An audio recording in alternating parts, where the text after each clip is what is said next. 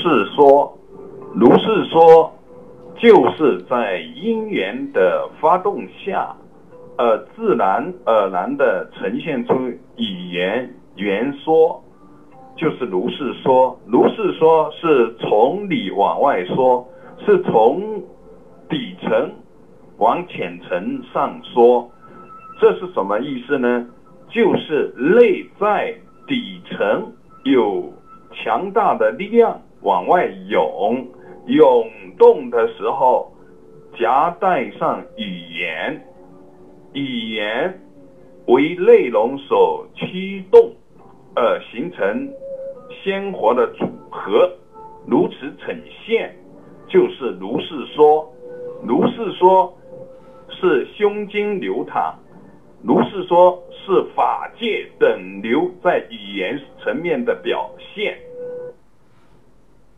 如是说的立足点是法界最纯粹的盎然生机，是从空中起妙有的那股力量。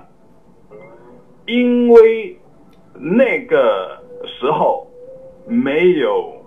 我执法执的围墙没有割裂，是从无中生有，所以起点没有障碍，没有阻隔，是纯粹的生机。那么语言的产生最初也是由于内在有一种表达的冲动，而形成一个约定。由此产生的语言，在如是说的过程中，个人就经历了，